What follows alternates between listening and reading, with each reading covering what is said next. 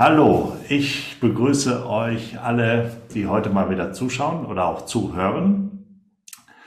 Ich habe heute in meinem Podcast wieder einen Gast. Und zwar darf ich heute die Anke, Anke Spickermann-Schreiber begrüßen. Äh, sie erzählt uns heute bestimmt ganz, ganz interessante Sachen. Äh, sie hat als Titel Style und Persönlichkeit. Ich habe eben schon im Vorgespräch gefragt, äh, ist das Persönlichkeitsentwicklung? Und da hat sie mir schon gesagt, na, da ist noch viel, viel, viel mehr drin. Und da werden wir auch schon mal gleich einsteigen. Äh, ich bitte jetzt mal die Anke, dass sie sich vielleicht mal kurz vorstellt, wer sie ist, wo sie wohnt.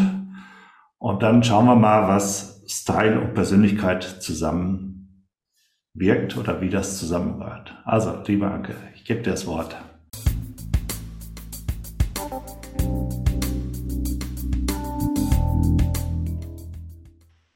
Hallo, lieber Christopher, vielen Dank für die Einladung zu diesem Podcast. Und äh, wir hatten ja vor kurzem Kontakt und da ähm, hat sich doch auch bei uns sehr viel Schnittmenge ergeben. Und ähm, dann bin ich natürlich heute dieser Einladung sehr gerne gefolgt. Ich bin Anke Spiekermann Schreiber und Personality Style Coach.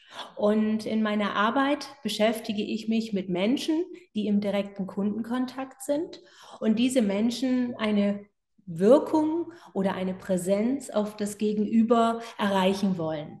Und da geht es nicht darum, äh, Menschen zu inszenieren oder Dinge zu inszenieren, sondern das soll sehr authentisch und sehr frei sein. Und das ist mein großes Thema. Ich komme aus der Beauty-Branche.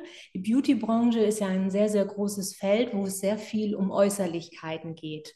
Und in den letzten 15 Jahren habe ich mich besonders mit dem, was dahinter ist, was ist in einem Menschen und was muss nach außen präsent werden. Und das ist meine Arbeit, ihr Potenzial, was in ihnen steckt, optisch sichtbar zu machen. Und das ist meine Arbeit, die ich bis heute tue.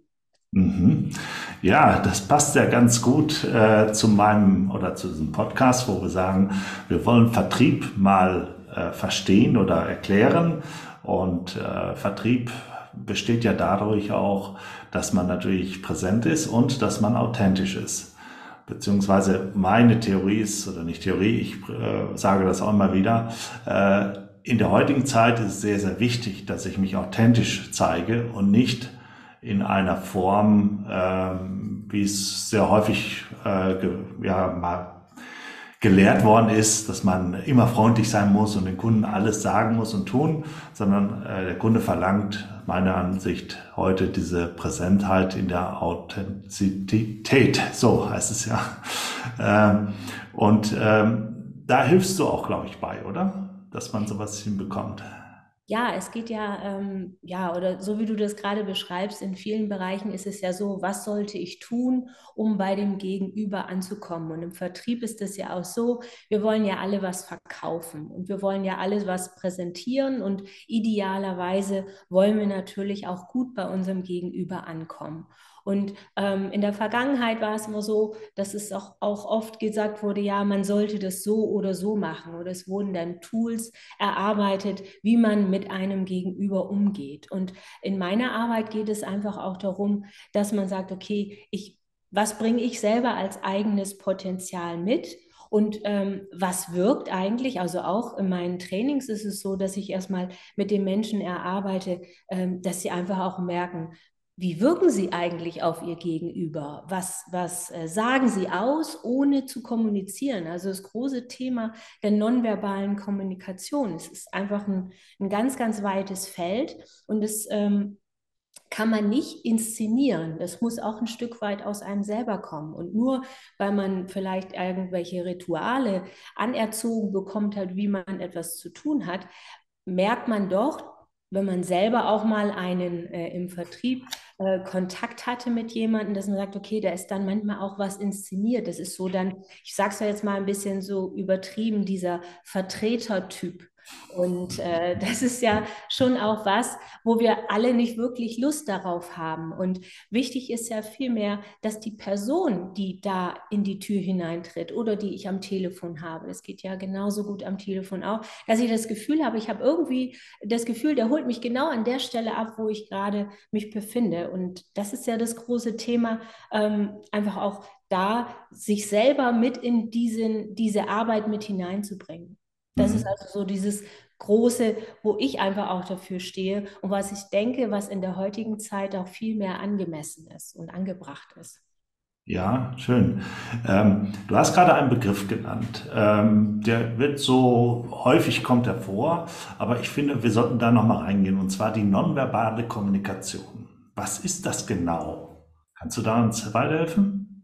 Ja, also es gibt ja zwei Teile. Das eine ist die verbale Kommunikation. Das ist das, was ich in dem Moment ausspreche. Das gesprochene mhm. Wort, das ist das, was ich höre. Und die nonverbale Kommunikation ähm, ist ein Teil, den wir in dem Moment ja nicht hören. Das ist unsere Körpersprache, das mhm. heißt unsere Präsenz, unsere Haltung, unser, unsere, unsere Optik. Ne? Also wie sehen wir aus, wie kleiden wir uns, was äh, das ohne dass wir etwas sagen, ähm, kommunizieren wir da schon.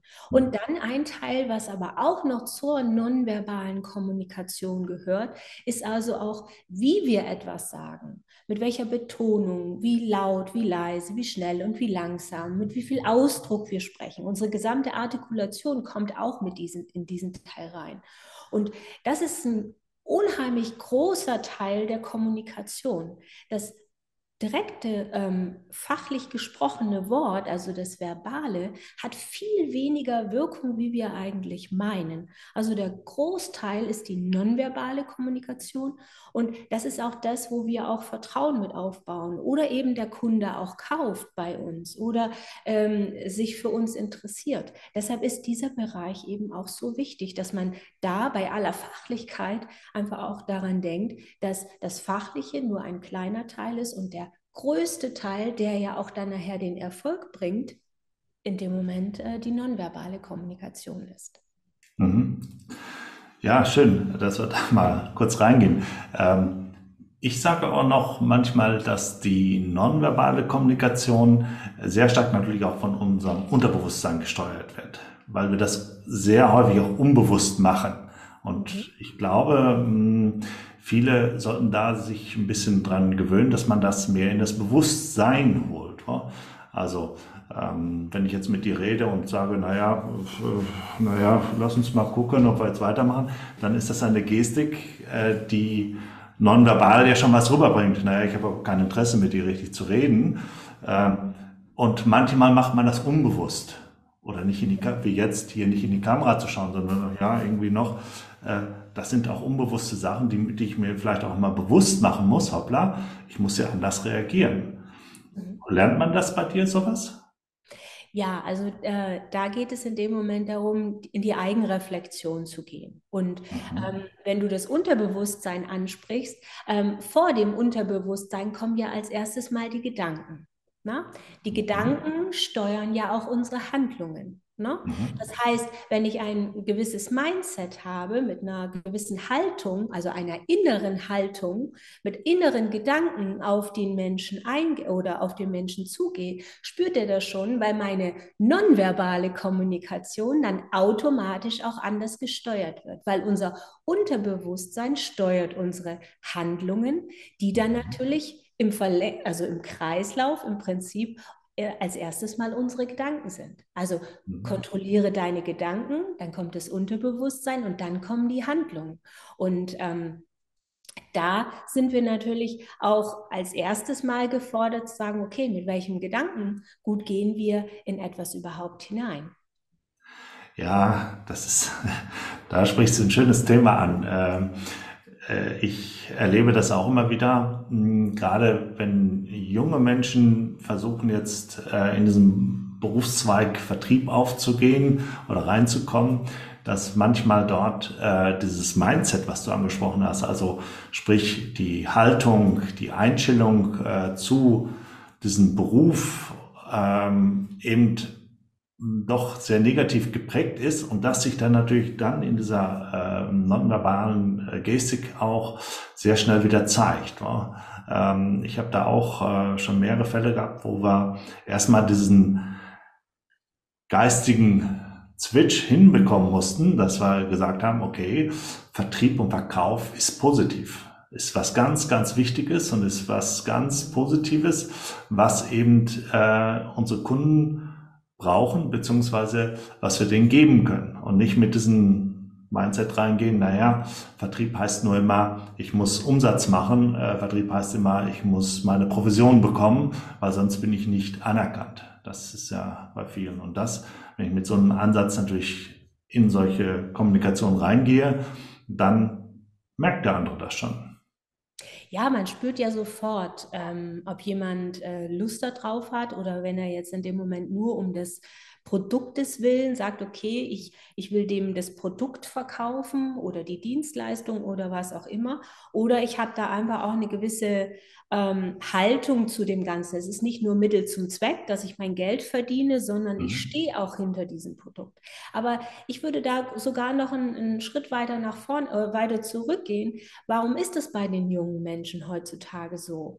Man muss mhm. natürlich überlegen, ähm, äh, die jungen Leute sind ja ganz anders aufgewachsen wie jetzt unsere beiden Generationen. Wir sind ja schon viel mehr im direkten Kontakt auch in, in aufgewachsen, in der Jugend aufgewachsen. Ich weiß nicht, ob du dich da noch dran erinnern kannst, als ich damals ähm, äh, meine Freundin am Nachmittag besuchen wollte und vorher noch kurz telefonieren wollte, ob sie dann auch da war, dann habe ich mich in die Küche geschlichen und habe gesagt, gedacht, äh, ich rufe jetzt mal eben meine Freundin an und ähm, dann kam meine Mutter ums Eck und sagt, was willst du denn machen? Und da hing damals dieses Telefon noch an, an der Wand mit einer Wählscheibe. Und da habe ich gesagt, ich will meine Freundin Angelika anrufen. Da hat meine Mutter gesagt, jetzt setz dich aufs Fahrrad und fahr zu ihr.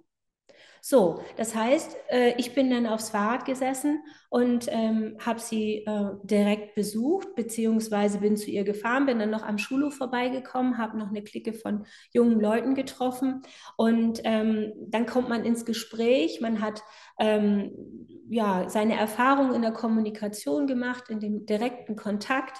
Man war nicht so, wie jetzt heute die Jugend aufwächst, in dieser Verrohrung der Kommunikation unterwegs. Das heißt, wir haben eine Reaktion gehabt, wir haben sofort eine Gegenreaktion bekommen. Heute läuft das alles über Sprachnachrichten oder irgendwelchen Texten oder was auch immer. Und das, was wir in der äußerlichen Welt äh, digital sehen, ist oft sehr verschönt und alles nur toll und alles nur prima. Also dieses, diese, diese ganzen Licht- und Schattenspiele, der Kommunikation und auch der, des Übens, das haben wir äh, heute ja gar nicht mehr. Das heißt, die jungen Leute sind damit einfach auch nicht trainiert. Und unsere Persönlichkeit entwickelt sich ja auch durch Erlebnisse und Erfahrungen. Wenn ich aber eine Sprachnachricht schicke und derjenige dann überlegen kann und eine äh, Sprachnachricht zurückschickt, idealerweise mit einer dementsprechenden Betonung, dann kann ich in dem Moment äh, ja nur bedingt was damit anfangen. Und dann sind wir bei den Punkten der nonverbalen Kommunikation. Er hat nicht gesehen,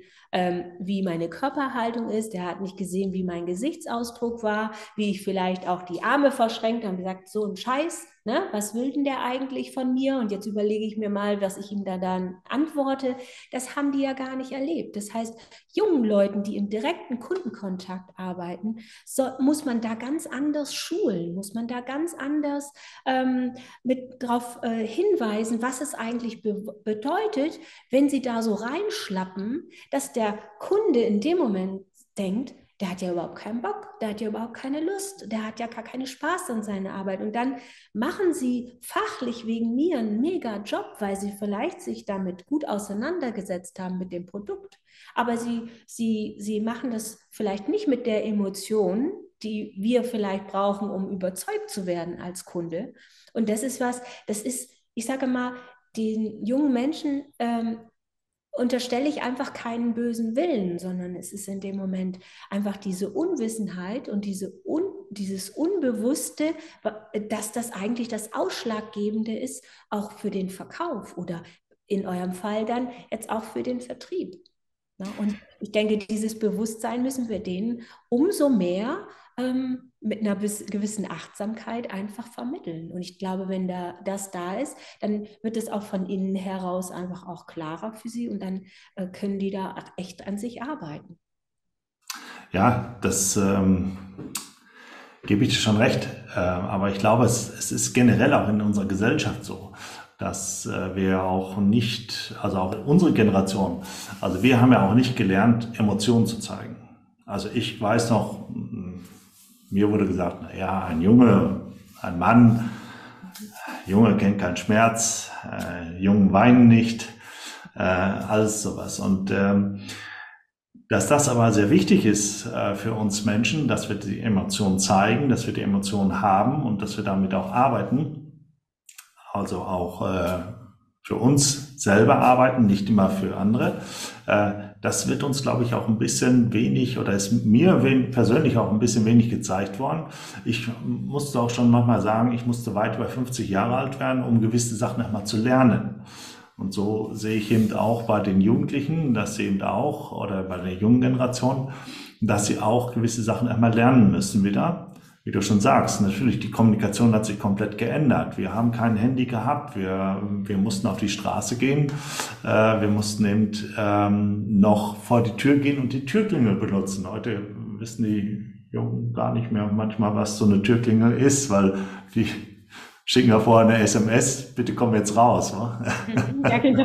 Oder eine WhatsApp. SMS ist ja auch schon uralt. Eine ja. WhatsApp, äh, bitte komm raus. Ich sehe das bei meiner Tochter immer. Dann sehe ich auf einmal, steht da so ein Auto vor der Tür oder irgendwas und dann zupp, dann ups, geht die Tür auf und sie raus. Ja, da ist, kommt keiner mehr und klingelt irgendwie und fragt, ist, äh, die Anke noch da oder äh, kann ich die Anke sprechen? Man hat auch gar nicht die Chance, die, die Menschen dann einzuladen, mal in das Haus zu kommen oder so. Das ist äh, alles so eine Sache, die immer sich verändert. Und manchmal muss man da echt wieder zurückgehen und sagen, ja, was, was tut uns, uns wirklich gut und was nicht. Und diese permanente äh, Verfügbarkeit äh, durch diese ganzen Medien äh, ist, glaube ich, nicht immer positiv, äh, das hinzubekommen. Und ähm, so sind auch die Erwartungen eben auch von äh, vielen ja, Kunden oder auch der Kunde heute hat eben andere Erwartungen. Ich erzähle mal diese Geschichte, äh, dass wo ich in den Vertrieb reingekommen bin, äh, ich bin ja auch nur angelernt worden in den Vertrieb, äh, dann bin ich rausgefahren und ich konnte eigentlich sehr viel ähm, Termine machen war kein Problem. Ich bin teilweise morgens rausgefahren, habe mir eine Telefonzelle gesucht, habe dort äh, ja meine Kunden oder Interessenten angerufen und habe dann eben Termine für die Woche oder die nachfolgende Woche sogar bekommen äh, und konnte eben dann auch direkt in den nächsten Termin reingehen. Heute ist das ja kaum möglich, weil früher war es auch so, die Kunden oder die Interessenten äh, waren von mir an, waren auf mich angewiesen, weil ich ihnen Informationen gebracht habe. Heute geht jeder davon aus, Informationen sind verfügbar. Also einen Preis brauche ich nicht nachzufragen, den gibt es im Internet. Wenn ich schon Nachfragen mache, mache ich schon nicht mehr so ungefähr. Und somit verändert sich alles und somit verändert sich auch die Kommunikation ex extrem. Und das ist ja das, was ich auch immer wieder viel sehe, dass äh, in der heutigen Zeit viele nicht, äh, nicht mehr die Kommunikation so richtig hinbekommen. Anke, hast du denn so ein Hack oder so, ein, ein, ein eine Sache, was du unseren Hörern mitgeben kannst, dass sie besser mit der nonverbalen Kommunikation umgehen können oder sich testen können? Hast du da sowas? Hm, ein Hack. Ein Hack. Was ist denn ein Hack? Ein Hack ist eben, ähm, ja, wie würde man in Altdeutsch sagen, äh, ein, eine ja, ein, eine Info, wie, wie, ich mit einer Sache besser umgehen kann. Ich, ich gebe immer einen Hack, äh, wenn es so um äh, Persönlichkeit auch geht oder beziehungsweise wie man mit Menschen umgeht, gerade bei Führungskräfte, dann sage ich mal, äh, liebe Führungskräfte, ihr müsst schon mal den Anfang machen und mein Hack, den ich euch mitgeben kann, ist, kommt doch morgen schon in das Büro, also wenn, wenn Bürotag ist oder auch wie hier in so einem Meeting, äh, mit einem Lächeln. Fangt doch mit einem Lächeln an. Und wenn ich lägle, äh, verändere ich das Umfeld und damit verändere ich auch die Situation. Und das wäre jetzt so ein Hack, wo ich sage, hast du sowas, wo man sagt, ja, so ein, äh, wenn, wenn du das machst, dann wirst du merken, da passiert das oder das? Also das, was du jetzt gerade eben gesagt hast, ist ja ein, äh, ein grundsätzliches Ding. Ähm, wichtig ist, denke ich, ähm, sich das zu bewusst zu machen, dass man selber derjenige ist, der unheimlich viel verändern kann. Wenn ich von mir ausgehe und eine, einen Impuls sende, so wie du das gerade eben gemacht hast, dass du sagst, okay, liebe Führungskräfte, geht doch morgens mal, wenn ihr in euer Büro betretet, einfach mit einem Lächeln rein. Erstmal ist es natürlich das, was mir dann bewusst wird, dass ich einfach auch mit einem anderen Bewusstsein, mit einer anderen Haltung da reingehe. Das ist das Erste. Und das Zweite ist in dem Moment aber auch, dass ich etwas Positives ausstrahle und dann in dem Moment natürlich auch im Gegenzug auch etwas wieder zurückbekomme, weil nicht jeder wird lächeln, aber ein Großteil der Mitarbeiter wird merken, wow, der Chef ist gut drauf oder der, der, äh, der ähm, Vorgesetzte. Vorgesetzte ist gut drauf und ähm, der, dann strahle ich das doch auch zurück. Und was passiert dann? Wir haben dann in dem Moment Addition, eine Addition der Emotionen. Also ähm, ich bin ja schon auch sehr hands-on unterwegs, aber was ich eigentlich für ein, für ein ähm, Hack im Anschluss da geben kann, dass man doch auch mal seine ähm, Reaktionen, die man bekommt, auch mal hinterfragt wie ist das, was habe ich dann davor gemacht? Weil jede Reaktion ist ja eine Reaktion auf, ein, auf meine eigene äh, Reaktion, meine eigene Haltung. Das mhm. heißt, ich, ich habe einen Reiz gesendet, wenn man das so will, und dann bekomme ich dafür eine Handlung. Und wenn ich immer die gleichen Reize sende, kann ich nicht erwarten, dass sich etwas verändert. Also auch mal jeden Tag mal ein, etwas anders machen, wie man es vorher gemacht hat. Und dann zu reflektieren, was hat sie, was ist da jetzt anders gewesen? Situation, ähm, ich habe zum Beispiel eine Sekretärin und ich sage jetzt zum Beispiel zu der Sekretärin ähm, immer wieder einen gleichen, weil sie immer wieder etwas falsch macht. Mhm. Ich ärgere mich jedes Mal darüber, dass sie vielleicht ähm, eine Kleinigkeit vergessen hat, wegen mir ähm, den Nachsatz in einem in einer E-Mail, ne? so nach so diesen Reminder-Satz oder wie auch immer. Dann kann ich mir natürlich überlegen, Mensch, die vergisst es immer, die ist nachlässig. Aber vielleicht liegt es ja auch an meiner eigenen Kommunikation. Vielleicht kann ich ja mal diese, diesen, ähm, äh, diese Korrektur vielleicht etwas positiver formulieren. Also Dinge, die vielleicht nicht so gut laufen, über die Verständnisebene zu kommunizieren, zu sagen, okay, Frau ähm, Meier, ne? Das ist so dieser klassische oder Frau, Frau Bauer, ne? Ja. Frau Bauer, ähm, ich hatte Sie jetzt schon ein paar Mal darauf hingewiesen. Ich würde mich echt freuen, wenn Sie nächstes Mal an diesen Satz noch wieder denken. Dann mhm. sagt die Frau, Frau, Bauer vielleicht was anderes, als wenn ich sagen würde, ähm, jetzt haben Sie den Satz schon wieder vergessen. Mhm. Also die Dinge, die ich, also was ich eigentlich als Hack da geben will, ähm, mal, wenn man etwas zu kritisieren hat, das mal ins Positive zu formulieren und dann mal zu gucken, welche Ergebnisse dabei herauskommen, weil das sind nämlich ganz andere Reize, die ich setze, positive Reize, die mir in dem Moment dann ähm, auch einen anderen Zustand ähm, oder bei mir einen anderen Zustand erreichen. Und in dem Moment habe ich einfach auch bei dem Gegenüber einen anderen Zustand erreicht, also einen anderen Reiz gesetzt, was Positiveres, und dann kriege ich auch eine andere Handlung. Ja, also, ist man. Da hast du uns doch einen wunder, wunderschönen Hack gegeben. also mal zu reflektieren, mal zu experimentieren, mal anders zu sein und eben, äh, wie du schon sagtest, äh, zu schauen, welches Ergebnis kommt dabei raus. Wa? Äh, das, äh, das ist ja auch was. Äh, jetzt hattest du eben ganz am Anfang, hattest du mal einen Begriff genannt, den hatte ich mir hier nochmal aufgeschrieben, äh, der jetzt, der heißt Ritual. Mhm. Wenn wir jetzt das Ritual natürlich nehmen, äh, ist das natürlich gegensprüchlich zu dem, was du gerade gesagt hast. Mhm. Du hast gerade gesagt, naja, äh, schau mal, veränder dich ewig. Äh, aber andersrum ist manchmal wichtig, dass man doch Rituale hat, die da sind. Was sagst du denn dann nochmal zu? Was, was, wie, wie steht das im, im Verhältnis? Ritual also, zu Veränderung.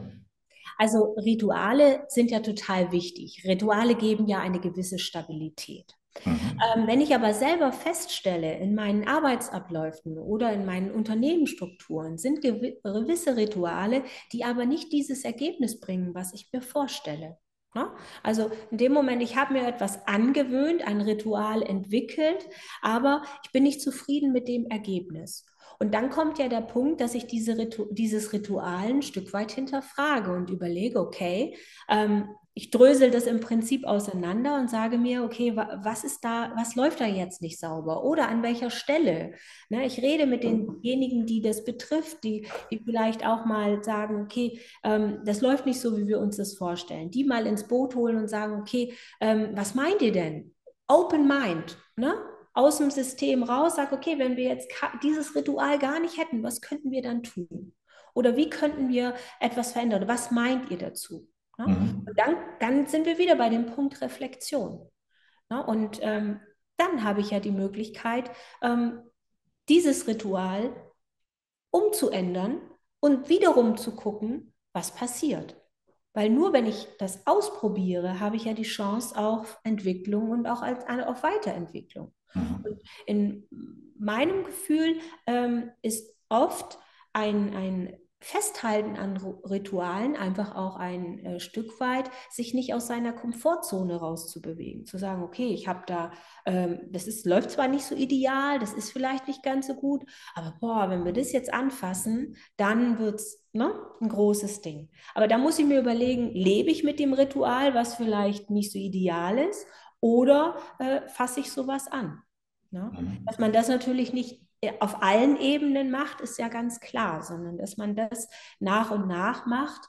Ähm, ist ähm, für, und dann kann das gesamte System im Unternehmen weiterlaufen und trotzdem äh, verändert sich etwas. Mhm.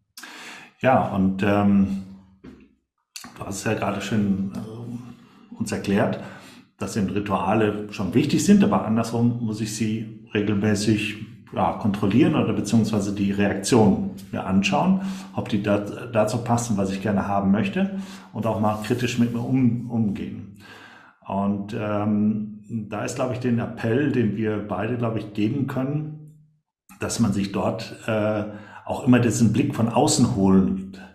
Weil ich glaube, mir passiert das auch. Ich habe auch gewisse Rituale oder gewisse Bereiche äh, und ja, die fallen mir gar nicht mehr auf oder die möchte ich auch gar nicht sehen. Äh, und dann braucht man eben immer diesen Blick von außen, äh, der einen da wieder mal sagt, pass mal auf, jetzt schauen wir doch mal da genau hin und jetzt äh, schauen wir uns an, was das für eine Reaktion oder beziehungsweise was da entsteht und lass uns doch mal gemeinsam dort helfen.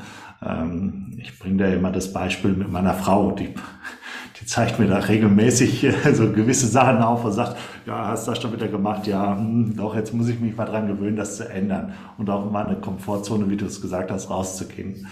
Äh, siehst du das genauso oder? Ja, auf jeden Fall. Also ähm, die, der Blick von außen ist total wichtig. Und ähm, wir sind ja schon auch, äh, wenn wir uns so in unseren Räumen und in unseren gewohnten Räumen be befinden, ähm, sind wir ja schon oft gefangen. Und ähm, dann muss man natürlich, äh, wenn man sagt, okay, ich will da ein Stück weit rausbrechen, ähm, ich sage mal, ist es auch für mein Empfinden in vielen Fällen sehr hilfreich, einfach mal aus dem System herauszugehen. Also es gibt Menschen, die können sich ähm, das so vorstellen, sie sitzen genauso in ihren, ihrem Büro, sage ich jetzt mal, und können dann in dem Moment ähm, das Unternehmen oder die Situation von außen betrachten. Das können Menschen. Ähm, manchen Menschen äh, fällt es leicht, manchen fällt es schwer. Und da ist meine Empfehlung, ähm, nach draußen zu gehen. Also muss nicht zwingend in die Natur sein, mhm. es kann auch an einen anderen Ort sein, also im Prinzip aus dem System heraus. Wir kennen ja dieses Beispiel auch, äh, wenn irgendwelche Team-Meetings gemacht werden, die dann irgendwo auf einer Hütte stattfinden oder wie auch immer oder in irgendwelchem, ähm, so ganz aus dem System heraus. Aber es reicht auch schon, einfach mal ähm, in die Natur zu gehen, wirklich auch mal ähm, in einen Bereich zu gehen, wo man einfach auch einen weiten Blick hat. Dass man sich aber mit diesem Gedanken oder mit diesem Thema, entweder alleine oder auch in der Gruppe, mit einem Spaziergang zum Beispiel, äh, mal mit über, locker über dieses Thema unterhält, dass die Gedanken wirklich auch mal ein bisschen frei werden, dass dann auch die, die Art der Kommunikation anders wird, weil man ja nicht sich gegenüber in einem Meetingraum befindet, sondern dass man nebeneinander herläuft in bequemen Schuhen, in einer dicken Jacke und einfach mal sich die frische Luft um die Nase wehen lässt. Das Ergebnis ist das gleiche. Dafür brauche ich keine PowerPoint oder irgendwas. Aber was ich dann machen kann, dass ich einfach mal so ein bisschen brainstorme. Und mhm. äh, mein Empfinden ist, ähm, dann die, wirklich die Leinen auch loszulassen, sagen, okay, wir, wir, wir, wir öffnen uns jetzt mal zu, total. Wir, also wenn, wenn Konzeptionen bei mir entstehen, ist es immer als erstes, musst du dir vorstellen, wie als wenn es total chaotisch ist. Also wie ein Schreibtisch, der total viele Ideen, total viele Gedanken hat und ganz viel ähm, Einflüsse, Impulse von allem. Und dann irgendwann, und das könnte so ein, so ein Gespräch im Außen sein. Und dann bricht man das wieder runter und sagt, okay, was kommt da in Frage? Durch welche Filter fällt es denn? Was ist umsetzbar? Was ist finanzierbar? Was ist machbar vom, von der Manpower? Und, und, und. Und dann bricht man das wieder runter. Man kann natürlich jetzt sagen, ah ja, da kommt ja auch nur so was Kleines raus. Aber dieses Rausgehen, ob das jetzt der Spaziergang oder wie auch immer, e-, egal was, dieses Rausgehen vom, vom, vom Gedankengut her, gibt es schon so viel Energie auch an den einzelnen Beteiligten, die auch für andere Prozesse, andere Dinge unheimlich äh, wertvoll und wichtig sein können. Und da kommt eben alles in Bewegung. Und ähm, ein guter Spruch finde ich immer, wenn ich mich selber bewege, dann bewegt sich auch etwas. Und sobald ich mich bewege, geht auch alles andere, wie so Zahnrädchen, die vorher ineinander gepasst haben, die passen nicht mehr. Das heißt, die müssen sich alle nach und nach wieder justieren. Und mhm. das ist ein Prozess, der im Gesamten angestoßen sind. Und viele Prozesse innerhalb eines Unternehmens bedingen sich ja auch untereinander. Ne? Die berühren sich, das heißt, es, die müssen sich dann auch neu ausrichten. Aber auch das sorgt wieder dafür, dass man Dinge hinterfragt, dass man sich aus der Komfortzone, wenn man so will, einfach auch herausbegibt. Und die Prozesse sind immer gleich, ob ich in einem kleinen Unternehmen bin oder in einem großen Unternehmen. Die, die, die, äh, die, das Volumen ist größer, aber worum es eigentlich geht, wie es funktioniert, ist immer gleich. Mhm. Immer gleich. Okay, interessant, ja, interessant. Also ähm, ich gebe da auch immer auch so ein Hack immer manchmal raus.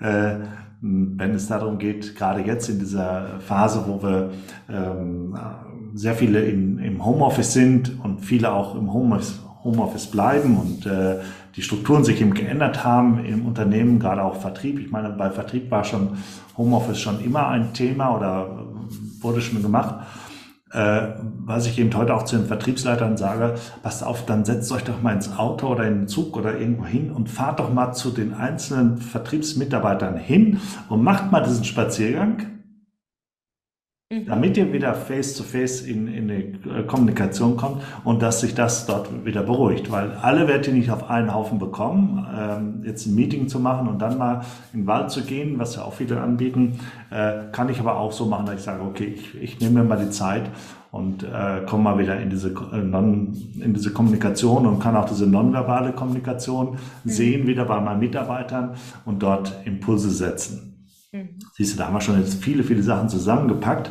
Aber eine zentrale Frage, die ich noch habe, ist, was bietest du denn deinen Kunden an? Was machst du denn? Also, gibst du Kurse? Hast du, äh, was sind deine Kunden? Erzähl doch mal uns hier was.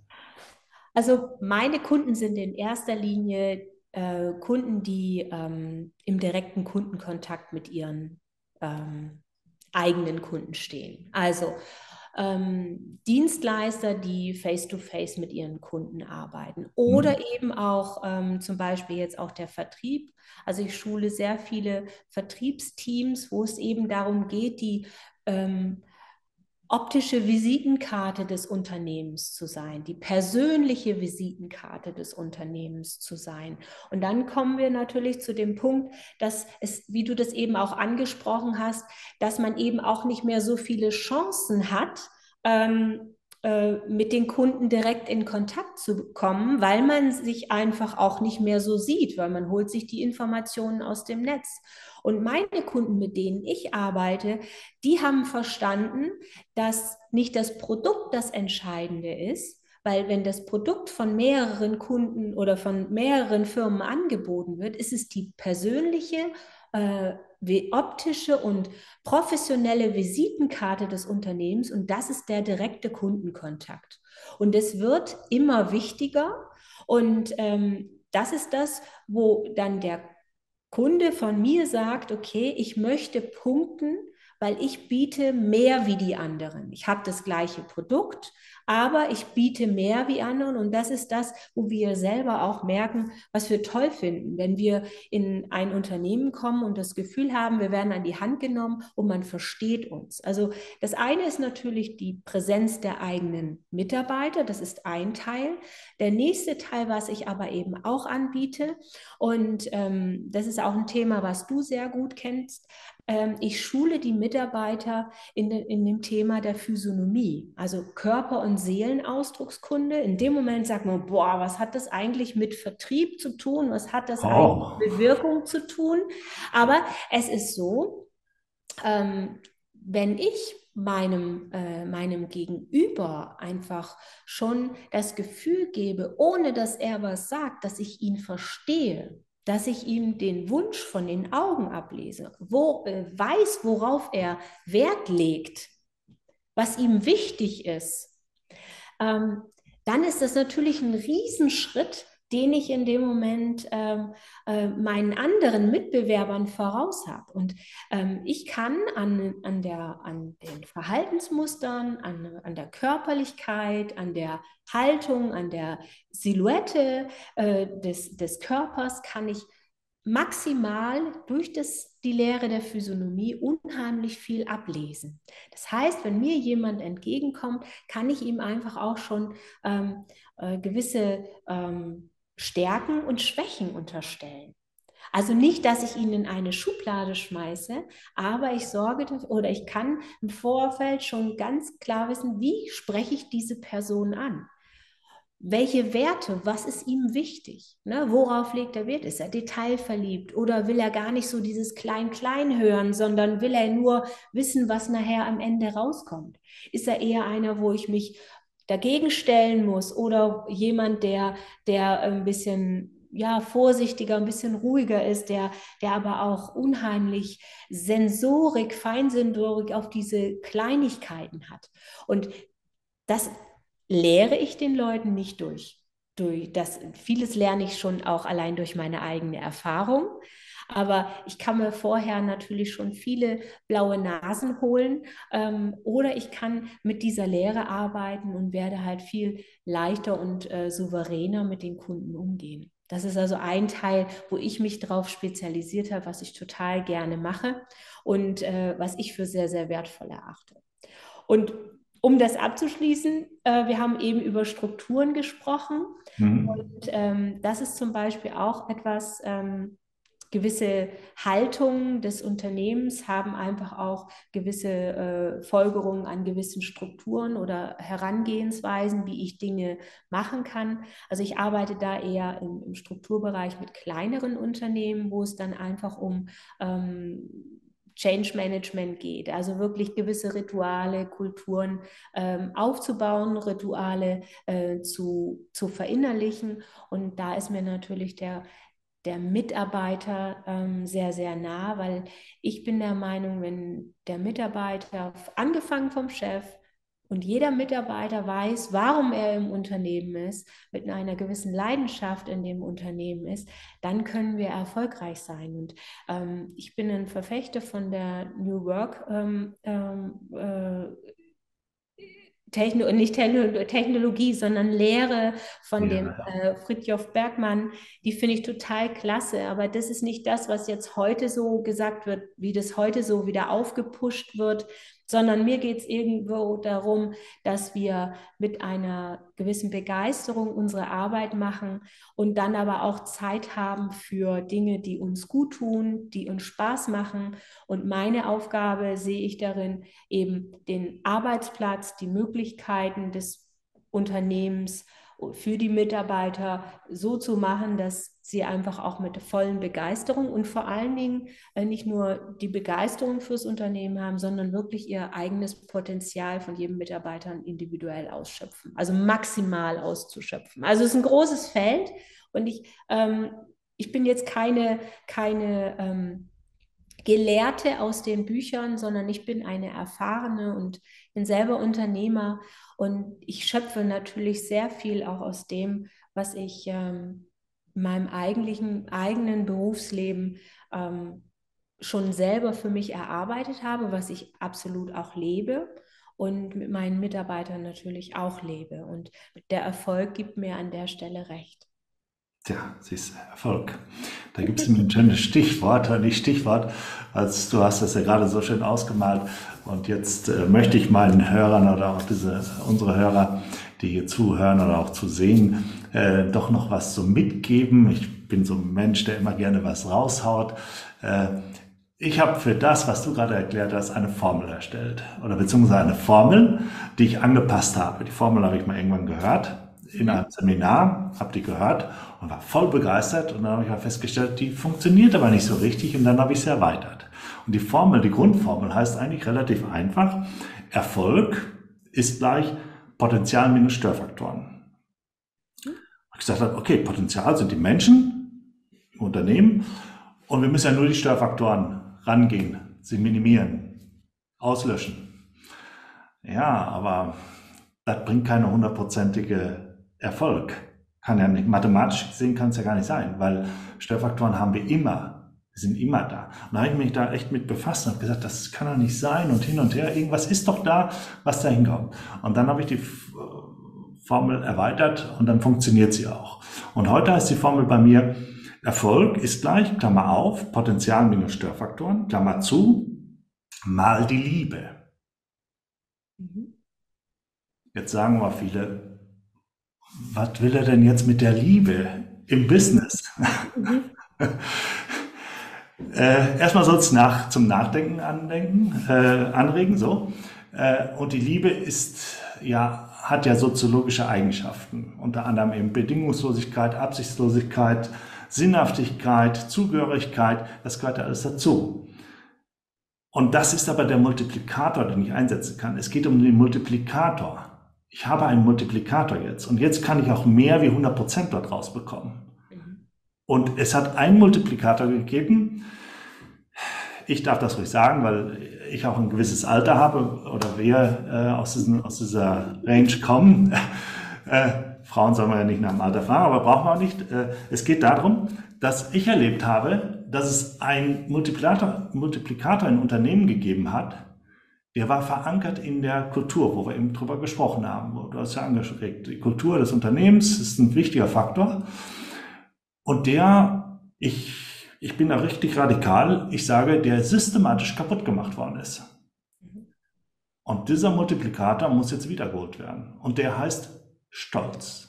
Ich bin stolz, bei diesem Unternehmen zu sein. Ich bin stolz, in diesem Team zu sein. Mhm. Was das für ein Multiplikator ist und was das für eine Energie hat, das finde ich, sollte man unbedingt wiederholen, weil äh, ich habe es erlebt, wo es dann eben hieß, in Unternehmen, wo ich auch Angestellter war, ja, wenn du nicht kommst, dann kommt ein anderer. Du bist austauschbar. Das ist so in den 80er Jahren ist das so angefangen, weil da war eine Überzahl an Menschen da, die Automatisierung war da äh, und dann waren wir auf einmal austauschbar. Was heute aber manchmal gar nicht mehr ist, weil die Ressource Mensch auf einmal oder die Ressource Facharbeiter äh, gar nicht so verfügbar ist. Und das müssen wir wiederholen. Das ist ein Multiplikator. Ob er jetzt Stolz heißt oder Liebe heißt oder Sinnhaftigkeit, der muss wieder in das Unternehmen hinein.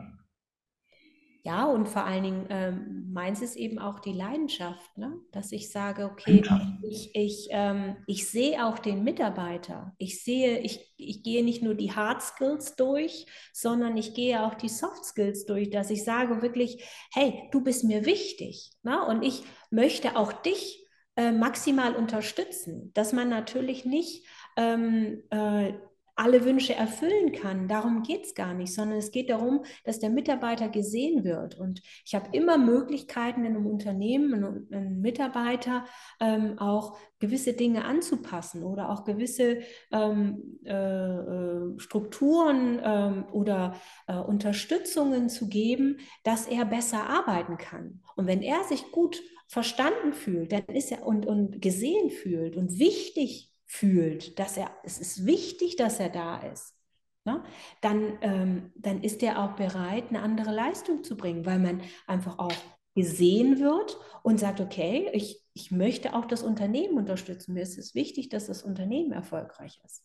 Und ähm, wie du gerade eben schon sagst, wir haben ähm, viele Jahre wurde anders gearbeitet und ähm, es wurde einfach auch, das war eine Person, die war da oder die war nicht da. Und dann ist es natürlich auch so, das nächste geht ja dann auch, wenn jetzt zum Beispiel diese Person nicht da ist, weil sie krank ist und die Kunden, die auf diese Person treffen, wie geht man dann auch mit diesen Kunden um? Und das ist das, was vielen Unternehmen auch gar nicht bewusst ist.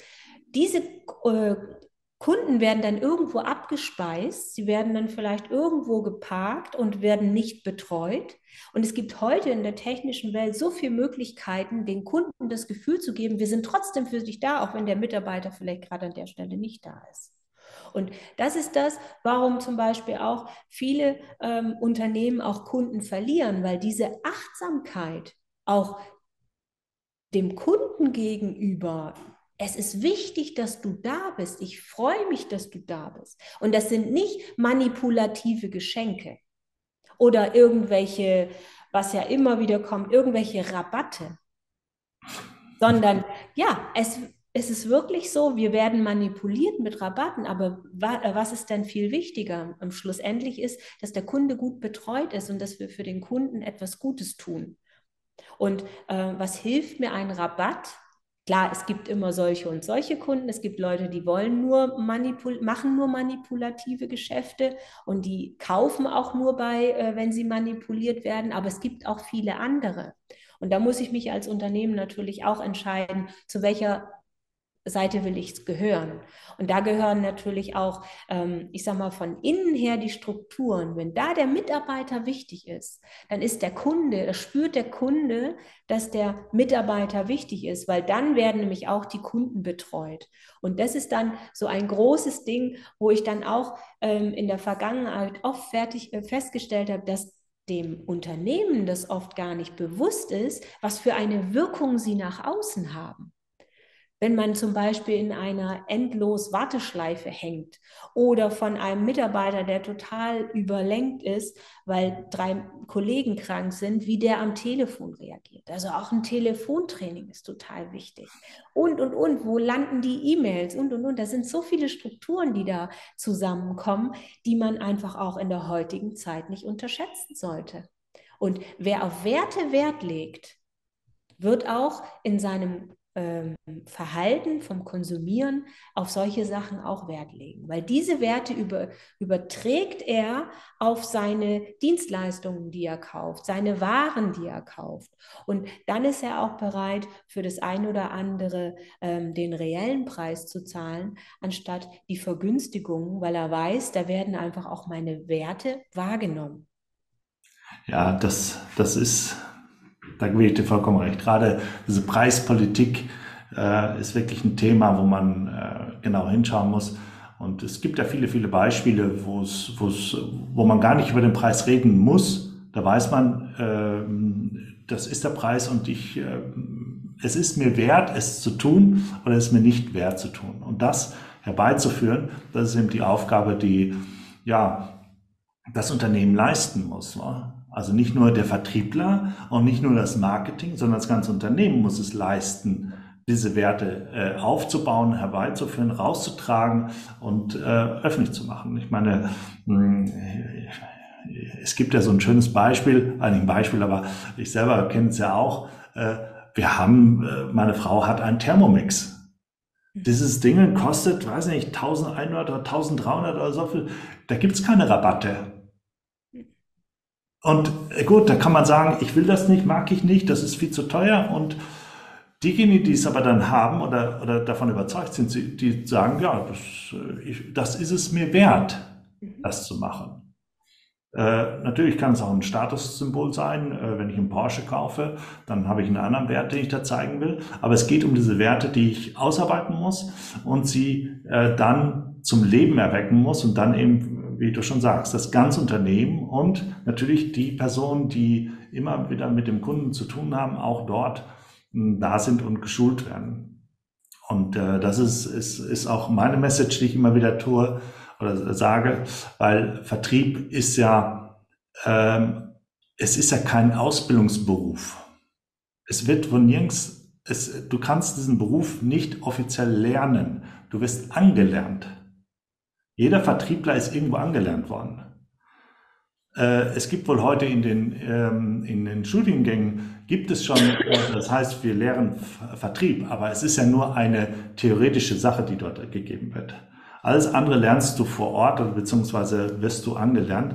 Also ich bin ja auch, habe eine technische Ausbildung und ähm, bin dann irgendwann in den Vertrieb gekommen, weil es hieß, ja, wir haben keine Stelle frei, aber du kannst ja reden, fahr doch mal raus zum Kunden. Dann wurdest du irgendwie angeleitet und an, angelernt und dann äh, musstest du dich da durchbeißen, so ungefähr.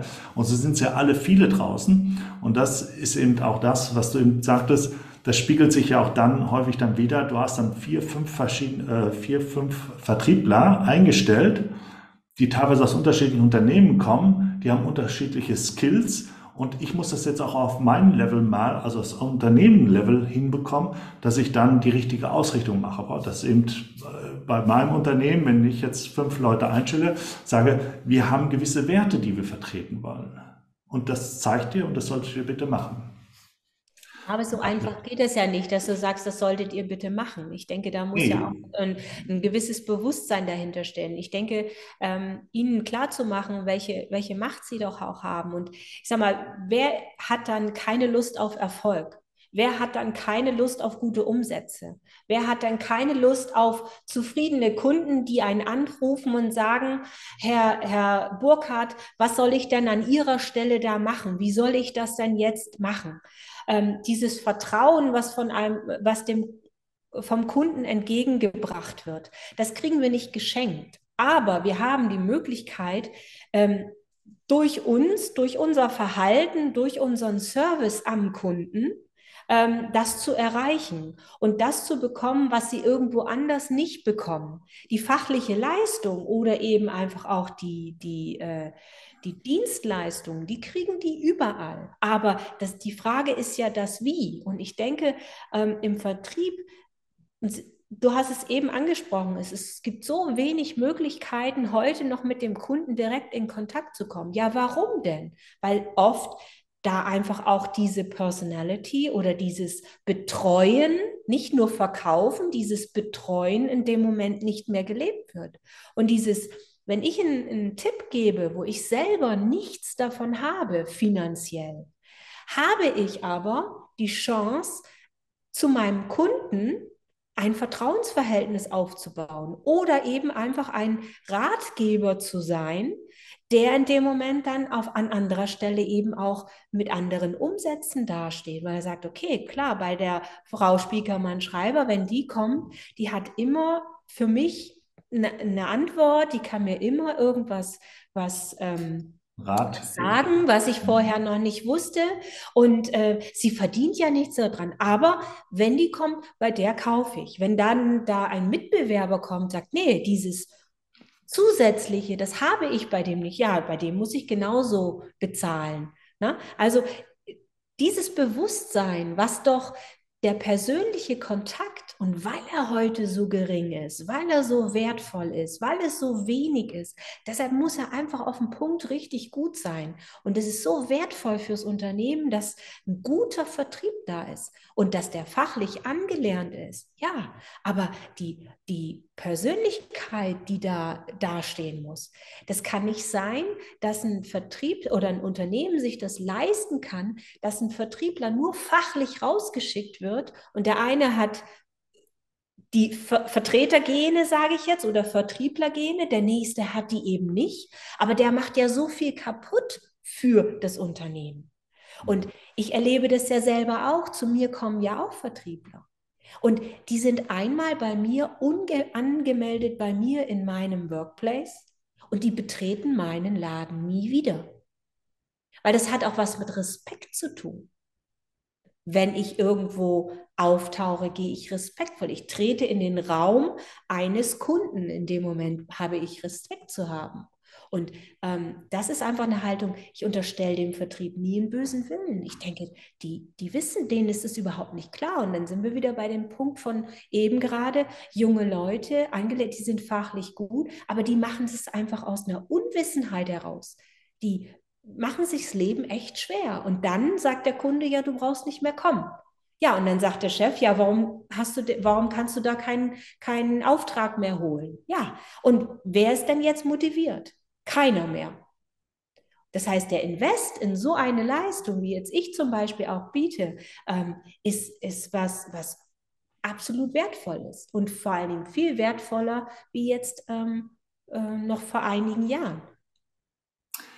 Ja, Anke, jetzt haben wir dich richtig erlebt, wie du in deinem Thema drin bist und wie du dafür brennst und äh, was dir an, am Herzen liegt, äh, deine Leidenschaft. Äh, jetzt sag uns doch noch zum Schluss, äh, wie können wir dich denn überhaupt erreichen? Also die Hörer, dass sie mal auf dich zukommen. Hast du eine Webseite, hast du eine E-Mail-Adresse oder gehst du, sagst du, nee, ich möchte gerne über einen sozialen Medienkontakt, wäre mir lieber. Sag uns das doch. Also ich bin ähm, auf der Webseite erreichbar unter meinem Namen ankespiekermann.de. Man kann mir aber auch sehr gut eine E-Mail schreiben, info at anke-spiekermann.de. Mhm. Wenn man ähm, meinen, äh, auf meine Website geht, da kann man sich auch in meinem Online-Kalender einen ein Erstgespräch buchen. Das ist ganz unverbindlich, dann können wir miteinander telefonieren oder miteinander zoomen. Also ich ähm, also ganz individuell. Natürlich bin ich auf Instagram zu finden oder bei LinkedIn bin ich auch ähm, aktiv unter meinem Namen. Also da kann man mich auch gerne anschreiben. Also auf den äh, Ebenen bin ich super erreichbar. Ja, gut, dann nehme ich das auf und schreibe das, wie man so schön sagt, in die Show Notes rein, dass Super. jeder diese Links dann hat. Und äh, bedanke mich schon mal recht herzlich für dieses Interview, was du mir gegeben hast und unseren Hörern äh, und gebe dir noch das Schlusswort. Ja, danke, lieber Christoph, äh, für die Einladung und ähm, Abschließend kann ich einfach nur sagen, wie wertvoll doch ähm, wir als Person mit unserer Persönlichkeit sind. Und in der aktuellen Zeit der Digitalisierung sollten wir immer mehr darauf drängen, den persönlichen Kontakt immer wieder zu aktivieren, weil dann können wir auch wirklich äh, mit allem, was wir haben, punkten. Und äh, für uns als Menschen ist das einfach auch äh, ein wertvolles ähm, miteinander in Kontakt zu sein. Und äh, ich freue mich, dass ich heute hier meinen Impuls für äh, diesen Podcast geben durfte und ähm, freue mich bald mal von Ihnen zu hören. Einfach nicht scheuen, einfach vorbeikommen auf meiner Webseite und mich anschreiben und dann ähm, können wir mal schauen, was ich für Sie oder euch tun kann.